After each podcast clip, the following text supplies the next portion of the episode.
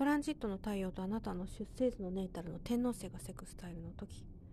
今回のトランジット好奇心の赴くままに、えー、クリエイティブ性。そんな感じなんですけれど特に自制心の強いタイプの人ってね世の中いらっしゃいますよね。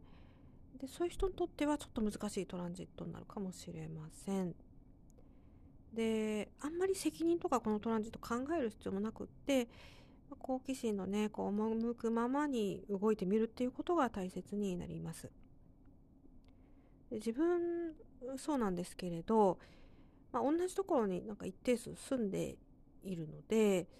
やっぱり考え方とかねなんかこう頭が凝り固まってくるっていう側面がどうしてもね出てくるんですよね。で旅行とか行けたらねあのすごい良かったんですけれど、まあ、この、ね、数年間なかなか行動も厳しかったりしたっていうのもありますし、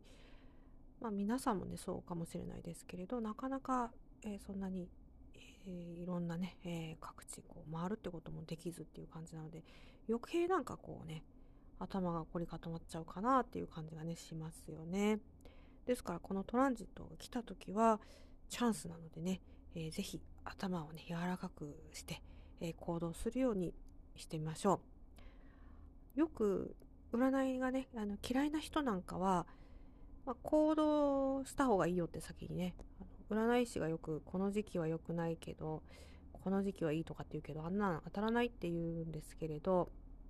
確かにねこう言うこと一理あるっていうか行動やっぱしないといけないっていうのはあるんですけれど、うん、でもねやっぱり行動ちょっと